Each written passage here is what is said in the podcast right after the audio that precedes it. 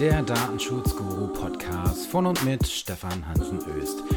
Jo, der erste Podcast im Jahr 2019 und ich habe mir ein bisschen Zeit gelassen. Eine kreative Pause, keine Ahnung.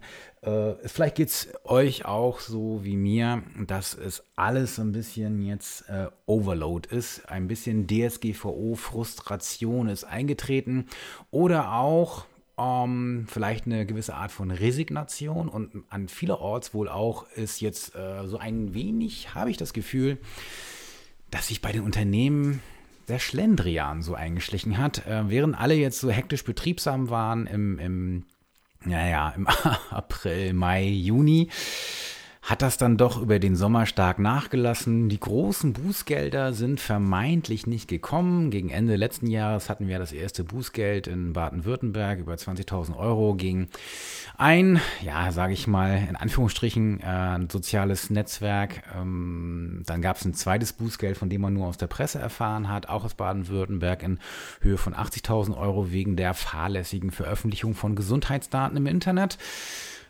Näheres weiß man nicht. Und dann gab es jetzt gerade gestern am 17. Januar 2019, heute ist der 18. Januar 2019, einen Bericht im Handelsblatt, wo berichtet wurde über die Auf- oder über die Bußgelder und die Presse nachgefragt hat bei den verschiedenen Aufsichtsbehörden in den Bundesländern, was es dann jetzt so an Bußgeldbescheiden gegeben hat. Und da hat sich ergeben, 41 Stück hat das Handelsblatt gezählt.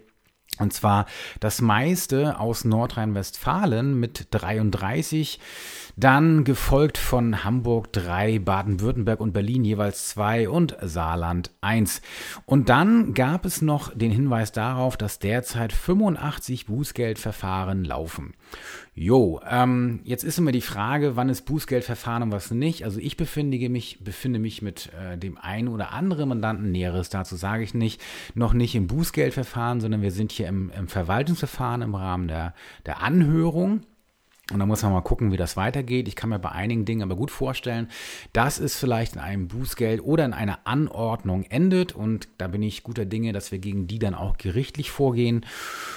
Und dann wir ein bisschen mehr Rechtsprechung bekommen. Und apropos Rechtsprechung, es hat gerade diesen Monat, am 10. habe ich ein Webinar gehalten für die Coaching-Mitglieder und mal die äh, Rechtsprechung der zu DSGVO und BDSG neu aus dem Jahr 2018 so ein bisschen rekapituliert. Es gab doch eine ganze Reihe von Entscheidungen und es gibt auch eigentlich, ja, man kann sagen, jede Woche kommen eigentlich Entscheidungen dazu. Die sind teilweise noch vom letzten Jahr. Die sind von unterschiedlicher Qualität, aber wenn ich das einmal sagen darf, kann man generell sagen, dass jetzt die Rechtsprechung in Deutschland, gerade was jetzt so Amtsgericht, Landgericht an Ebene angeht, eine Tendenz hat, die, glaube ich, doch die Datenverarbeitungs-Tatbestände, das heißt die Zulässigkeit von Datenverarbeitung, doch relativ weit auslegt. Speziell die Interessenabwägung, da gab es ja dieses eine Urteil vom Landgericht München, war es, glaube ich, dass die Interessenabwägung sehr weit gezogen hat. Da muss man mal gucken, ob das standhält.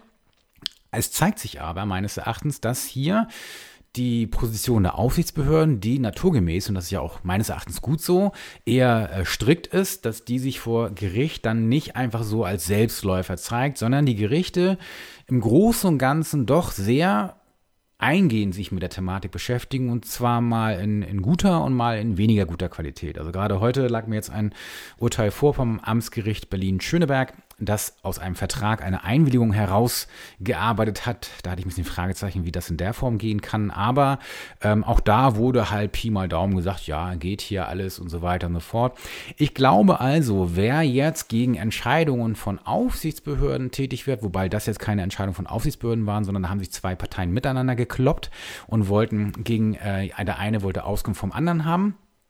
Und da muss man, glaube ich, sagen, dass äh, die äh, Rechtsprechung hier doch, ja, die Zügel relativ lang lässt, zumindest in Deutschland. Das wird sich dann vielleicht irgendwann herausarbeiten, dass das vielleicht, wenn die Rechtsprechung vom EuGH kommt, dass sich das ein bisschen nivelliert, aber da muss man halt letzten Endes mal schauen.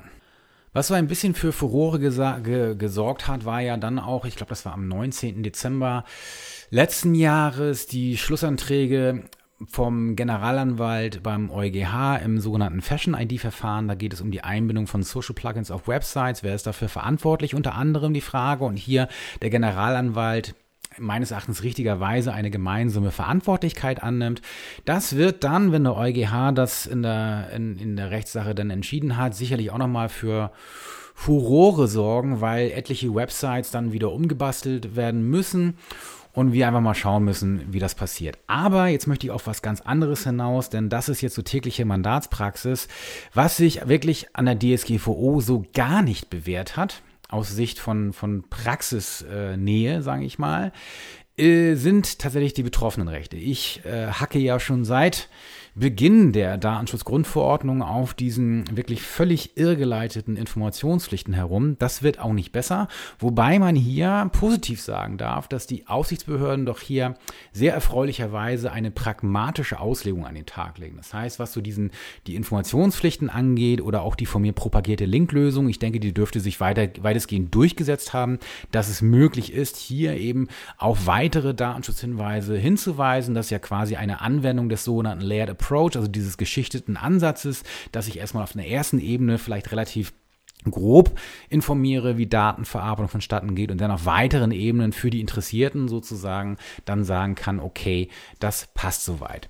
So, jetzt kommen wir aber zum, zum nächsten Thema mal, nämlich dass da ein weiteres Ads-Thema sind die betroffenen Rechte wegen der ganzen Auskunftspflichten. So, und jetzt bitte nicht falsch verstehen. Ich bin tatsächlich, auch wenn man es nicht glauben mag, ein großer Freund des Datenschutzes. Und ich glaube auch, dass ich ein Stück weit dazu beigetragen habe, dass gerade Datenverarbeitung von vielen reichweitenstarken Unternehmen vielleicht nicht so extensiv vonstatten geht, wie das vielleicht ursprünglich der Fall gewesen ist, weil ich glaube, dass man gut daran tut, die Betroffenen als Menschen ernst zu nehmen und irgendwann mal trotz aller Wachstumsdränge und Zwänge zu sagen, okay, das ist jetzt wirklich die rote Linie, die wir überschreiten oder die wir nicht überschreiten wollen und jetzt geht es einfach irgendwie zu sehr daran. Ähm, nach meiner ganz persönlichen Auffassung hat Facebook diese Grenze ja schon seit langem überschritten. Es ist wirklich frappierend, was dort äh, äh abgeht. Und ich würde mir sehr wünschen, dass, ähm, ich sage das ist aus eigener Überzeugung, ich habe nur ein, ein, ein Fake-Account sozusagen bei, bei Facebook, um Sachen auszuprobieren. Ich würde mir nur wünschen, jetzt mal so ein, ein, Wort an alle da draußen, wenn ihr Content produziert, dann bitte nicht mehr dieses Facebook First, sondern nutzt eure eigene Plattform. Ihr könnt das Zeug ja gerne auf Facebook verlinken, aber zwingt mich nicht dazu, dass ich jetzt zu Facebook gehen muss, um euren Content zu, zu konsumieren. Irgendwann werde ich und vielleicht auch andere auch schon jetzt sagen, dass das, da habe ich dazu keine Lust mehr, sondern macht bitte euren eigenen Kram auf euren eigenen Websites und shared das Zeug von dort und ähm, dann ist gut. Was hat das jetzt aber mit meinem Rant oder was hat mein Rant hier mit den betroffenen Rechten zu tun? Eigentlich jetzt genau genommen so gar nicht, sondern mein Problem ist, dass jetzt äh, hier in der Praxis tatsächlich immense Probleme bei der Beauskunftung ähm, entstehen, wenn Leute Auskunft zu ihren Daten haben wollen. Jetzt gibt es so die Maximalposition, wenn ihr Auskunft verlangt bei Amazon, Spotify ähm, zum Beispiel, dann könnt ihr unter Umständen riesige Datenbank-Dumps bekommen mit Tonnen von Daten, aus denen ihr null schlau werdet, es sei denn, ihr habt jetzt wirklich Bock, hier in, in CSV-Dateien herumzuwerkeln und rumzufriemeln, um zu gucken, wie das Ganze jetzt irgendwie funktioniert. Ich behaupte einmal, dass wenn man das jetzt nicht explizit noch einmal gesondert anfordert, dass ich genau diese Daten haben möchte, dass damit kein Betroffenen geholfen ist. Ich glaube, dass Betroffene eine Info natürlich erstmal zu ihren Primärdaten bekommen müssen. Das heißt, das haben wir zu dir jetzt hier gespeichert. Das heißt, neben Bestandsdaten natürlich äh, schon grob was, also das sind im Wesentlichen Bestandsdaten natürlich, aber natürlich auch andere Daten, die ich jetzt direkt nutze, um etwas zum Beispiel für dich zu tun oder nicht zu tun. Häufig ist es aber so, dass ganz viele Daten in irgendwelchen Logs verteilt liegen oder in irgendwelchen Systemen verteilt liegen. Und es, find, es ist bei vielen Unternehmen tatsächlich nicht möglich, das binnen dieser Monatsfrist zusammenzutragen. Ihr müsst euch das so vorstellen, wenn man jetzt irgendwie nicht in irgendwie ein kleines Unternehmen ist, dann nutze ich wahrscheinlich kann mal zwischen 30 äh, oder kann gerne zwischen 30, 40, 50 Anbieter nutzen, in denen jetzt irgendwo Daten liegen. Jetzt könnt ihr zu Recht sagen, ja, warum machst du das denn? Und dann sage ich, ja klar, könnte man vielleicht zentralisieren, aber es gibt in vielen Bereichen keine Lösung. Apropos keine Lösung, ähm, das ist wieder auch so ein Dauerbrenner-Thema bei mir persönlich gewesen im Jahr 2018. Nun betreibe ich eine Internetseite, die auch nicht ganz klein ist. Und äh, wenn man da sich auf die Suche begibt nach, nach guten Lösungen, die mir persönlich nach meinem Sicherheitsempfinden als sicher erscheinen, dann findet man häufig tatsächlich nicht einmal einen Anbieter in, in der EU. Und es ist wirklich ein Trauerspiel. Und hier würde ich mir wirklich sehr wünschen, dass man mal aus den Hufen kommt oder dass die Leute aus den Hufen kommen und hier wirklich sinnvolle Lösungen und ein bisschen äh, Innovation aus Europa kommt, um hier Dinge einfach zu regeln. Aber ihr merkt schon, ich, ich, ich gleite ab hier in diesen Rants. Also, lange Rede, kurzer Sinn. Ich wurde halt häufig gefragt in diesem, ja, soll ich jetzt immer Auskunft erteilen? Das kann natürlich auch in die Hose gehen, wie zum Beispiel bei, bei Amazon mit der Alexa-Auskunft, wo der falschen Person die Daten gegeben worden sind und auf einmal hier Sprachdateien vorhanden waren, die gar nicht von ihm waren. Extrem peinlich natürlich. Nach Angaben von Amazon ein organisatorischer Fehler. Bloß das zeigt eben schon, ähm, und das zeigt sich tatsächlich immer mehr, dass die Beauskunftung selbst ein riesen Datenschutzproblem darstellt. Wenn ich immer hier Auskünfte über den Ether verteile und je umfangreicher die Auskünfte sind, umso eher geht auch mal was Intensives in die Hose. Selbst in meinem Bekanntenkreis hat mir jemand, der hat eine, äh, da gab es einen Sicherheitsvorfall bei einem Unternehmen. Daraufhin hat er ein Auskunftsersuchen gestartet bekam dann äh, eine Auskunft und kurze Zeit später bekam er dann äh, auch nochmal eine Auskunft, dass leider nicht nur zu ihm die Auskunft gesendet worden sei, sondern auch noch zu einem anderen. So, und da fragt man sich natürlich, okay, äh, entdecke den Fehler und da so gesehen macht es auch tatsächlich Sinn, Auskunftssysteme vorzuhalten, die der User selbst sozusagen im Rahmen eines sogenannten Inquiry-Prozesses äh, sich selbst beauskunften kann, also auf der Plattform selbst. Aber auch das ist in der Tat schwierig. Und jetzt nenne ich euch mal ein konkretes Beispiel bei mir. Ich habe diese Woche ein Forum eingeführt für Datenschutz-Coaching-Mitglieder. Ich habe mich lange Zeit äh, gewehrt und geweigert, weil ich keinen Bock hatte, dass da wieder irgendwie ein Stuss verbreitet wird. Aber ich habe mittlerweile dann so mal den Nutzen erkannt und dann mir Gedanken gemacht, okay, was soll es sein? War sehr lange auf der Suche nach einem performanten Forum, äh, Forensystem, das auch ich vernünftig warten und walten lassen kann. Und ich habe mehrere Tage also Personentage gebraucht, um die Daten Sammelwut dieses Tools, das bei mir auf dem Server läuft, äh, einigermaßen so einzudämmen, dass ich verstehe, was dort passiert. Und selbst so sehe ich jetzt zum Beispiel, wenn ein User sich gerade einloggt, ganz genau mit welchem Browser er das gerade macht. Ich speichere auch IP-Adressen bei mir für drei Tage. Warum? Weil ich tatsächlich einen Nachweis führen muss, wenn jetzt zum Beispiel hier im Forum rechtswidrige Inhalte äh, zum Beispiel zum Nachteil von anderen Forenmitgliedern laufen, dass ich eine Zuordnung habe. Äh, jetzt könnt ihr sagen, äh, brauchst du gar nicht. Ja, ich brauche das und ich kann auch euch später mal sagen, warum. Ähm, das wäre aber jetzt ein anderes Thema. Aber um euch mal zu sagen, selbst ich als äh, affine Person und sensible Person, was hier Daten angeht, ähm, habe extreme Schwierigkeiten, erstmal jetzt zu gucken, okay, was an Daten brauche ich jetzt noch und was nicht. Und wenn jetzt zum Beispiel bei mir jemand Auskunft verlangen würde, dann würde ich pro Person derzeit bei den von mir verwendeten Systemen mit Sicherheit pro Person, ich denke mal so zwischen drei, vier Stunden brauchen, um die Auskunft zu erteilen. Das ist also nicht irgendein Kleckerkram und das ist jetzt aus meiner Warte, sind das hier Prozesse, die ich schon sehr gewählt äh, oder sehr ausgewählt habe. Und ich bin nun wirklich hier ein, ein kleiner Dienstleister, ne? kleines Kanzlei, Kanzleichen, und im Gegensatz zu anderen Unternehmen ist das halt eine deutliche Herausforderung. So, wenn man dann jetzt kommt und sagen, hey, hier will jemand Auskunft haben und er will auch irgendwie die Daten haben, dann muss man natürlich erstmal unterscheiden, er hat einen Auskunftsanspruch und er hat nach Artikel 15 Absatz 3 auch ein Recht auf eine Kopie. Ähm, hier muss man schon mal differenzieren, kann man auch dogmatisch jetzt äh, überlegen, ist das ein einheitlicher Anspruch, sind das zwei Ansprüche? Ich meine, es sind zwei.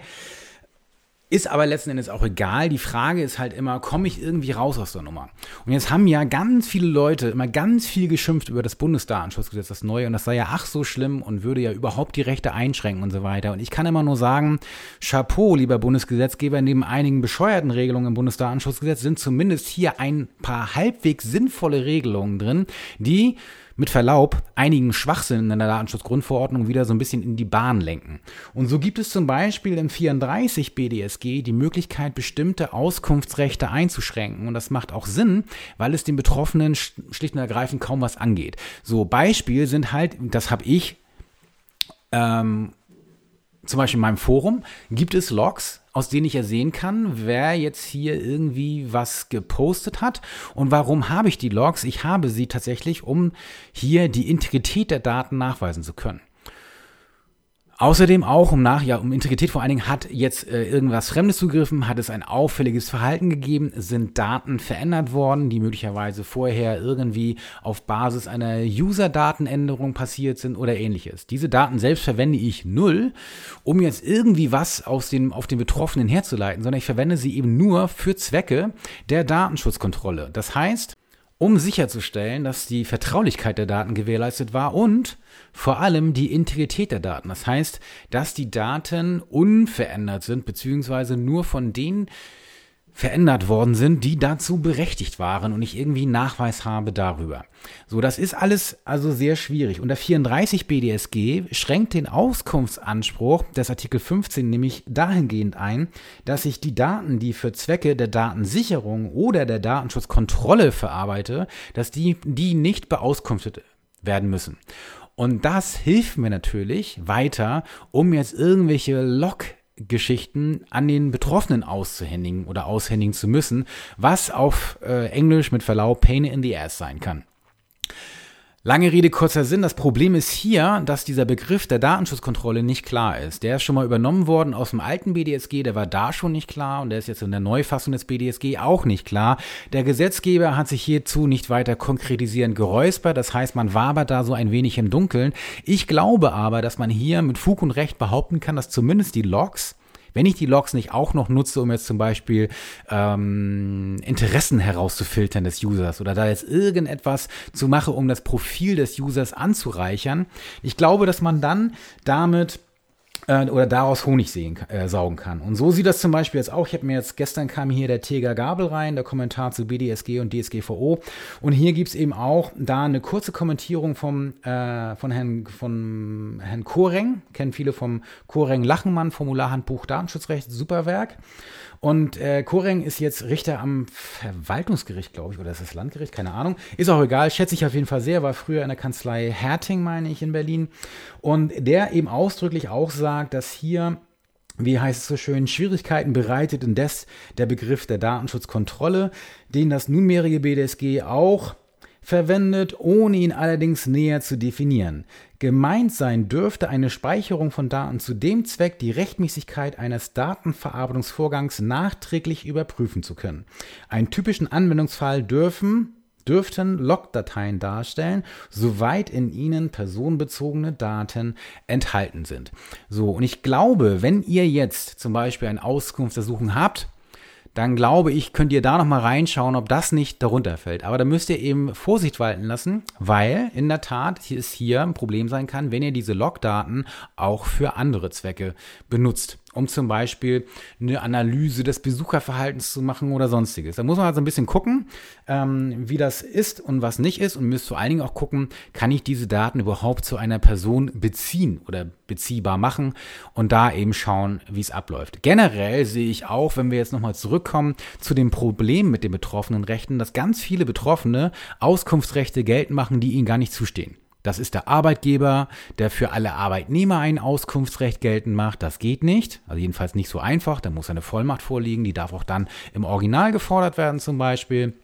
Oder generell fordern Unternehmen äh, Auskunft zu den zum Unternehmen gespeicherten Daten. Das geht natürlich auch nicht, weil ein Auskunftsanspruch zumindest nicht aus der DSGVO äh, entsteht oder besteht, weil Unternehmen, naja, zumindest die Kapitalgesellschaften, keine natürlichen Personen sind.